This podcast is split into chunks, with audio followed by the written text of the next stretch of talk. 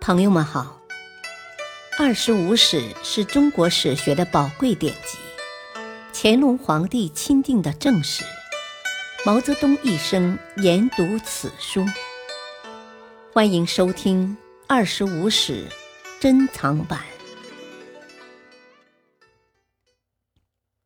第四部《三国志》传记第十五：费祎。邓之一，费祎出生不详，卒年两百五十三年，字文伟，江夏陵人，今河南信阳东北。少孤，由同族的伯父费伯仁抚养。费伯仁的姑姑是益州牧刘璋的母亲。刘璋派使者迎接费伯仁。费伯仁带费祎入蜀，刘备定蜀后，费祎留在益州，为活动于上层的名士之一。张武元年（两百二十一年），刘备立太子，命费祎为太子舍人。数月后，升为庶子。后主即位后，升为黄门侍郎。诸葛亮南征回来，群僚迎于数十里之外。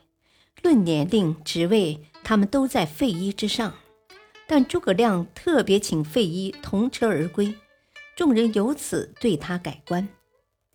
费祎最初的政绩主要表现在执行诸葛亮结好孙权的外交政策方面。诸葛亮南征归来后，派他出使东吴，孙权对他嘲讽无方，吴臣则对他论难风致。费祎辞顺易笃，据理以达，终不能屈。孙权由此对费祎甚为器重，并预计他必当股肱蜀朝。费祎回来之后，被提为侍中。诸葛亮北驻汉中，请费祎去任参军。以后，费祎又频繁出使东吴。建兴八年（两百三十年），费祎升为中括军。不久，又升为司马。费祎在诸葛亮帐下的另一成绩是长期调停杨仪与魏延之间的矛盾。杨仪、魏延相互憎恶，时起争论。费祎常入座期间，见欲分别，使他们在诸葛亮生前能各尽其才。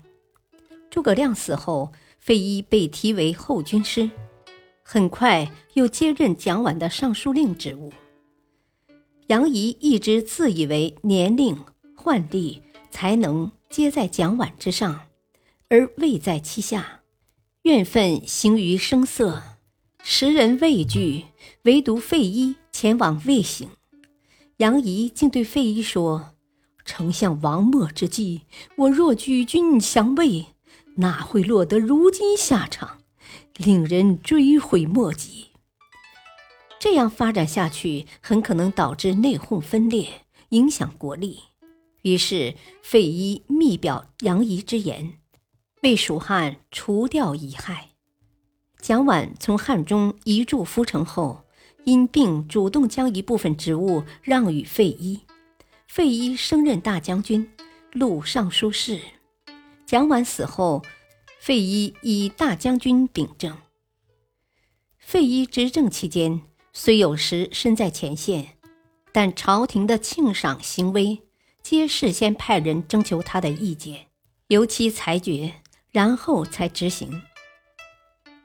当时姜维常欲兴军北伐，费祎常才智不从，即使同意出军，拨给军士也不过万人。费祎曾劝姜维道：“我等不如丞相很远，丞相犹不能定中下，何况我辈？不如保国治民，静守社稷，不能希冀侥幸决成败于一举呀。”费祎的这种守成思想符合当时魏蜀时机。值得一提的是，费祎接替蒋琬后。朝廷又取消了大司马之职，只给费祎大将军头衔儿。蒋琬曾从大将军升迁为大司马，故大将军低一级。蒋琬执政时，由丞相降为大司马；现在费祎执政，又从大司马降为大将军。丞相、大司马皆汉旧官。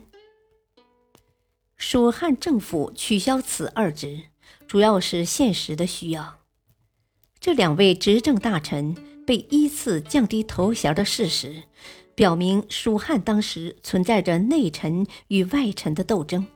臣权和地权的斗争，正因为有这些矛盾，费祎执政的头几年竟不能设置大将军府处理国事。在他执政四五年之后，羽毛教风，治府理事才被提到议事日程上来。延熙十五年（两百五十二年），后主赵费祎开治大将军府，处理军国大事。次年初，大将军府举行岁首大会，费祎被曹魏魏降刺客刺杀，过早的结束了他的政治生涯。感谢收听，下期播讲二。敬请收听，再会。